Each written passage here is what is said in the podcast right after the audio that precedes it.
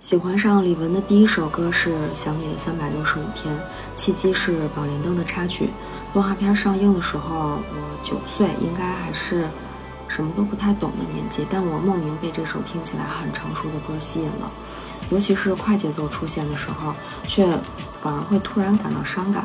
如果不是今天发这个视频的话，这首歌只是躺在我歌单里，偶尔单曲循环的存在。但收到李玟因抑郁症去世的消息时，我突然意识到，这不再是一种简单的情绪，而是勾起了我很多创伤的回忆。于是我打开各个平台的后台，发现有很多糖丸留言，说自己的情绪也受到了很大的扰动。有的是因为喜欢李玟很久而感受到了丧失和难过，有的是因为触发了自己的抑郁情绪而出现较大的心理波动。我是非常理解大家的，所以就想发一个视频给大家。一点慰藉吧。首先呢，大家不要害怕。当我们突然收到极度悲伤的消息的时候，情绪本来就会受到影响，产生波动。尤其是对于自身共情能力较强的人来说，这种扰动会更强烈一些。一方面呢，是共情了离开的人和他身边的人的痛苦；一方面也是共情了自己曾经可能也经历了同样痛苦的体验和心情。包括我自己哈，我本来呢就想听一听《想你的三百六十五天》，悼念一下。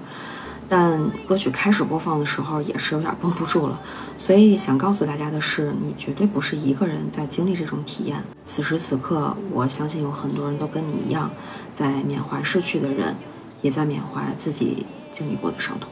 那我们在这种状态中可以做点什么呢？我有三个小建议。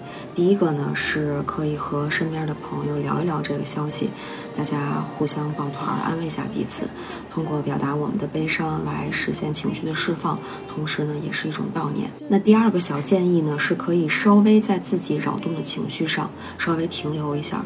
就是我在发这个视频之前，其实还写了另外一个稿子，就是写着写着发现变成自我分析了，而且还发现了一些之前我自己没有意识到的小细节。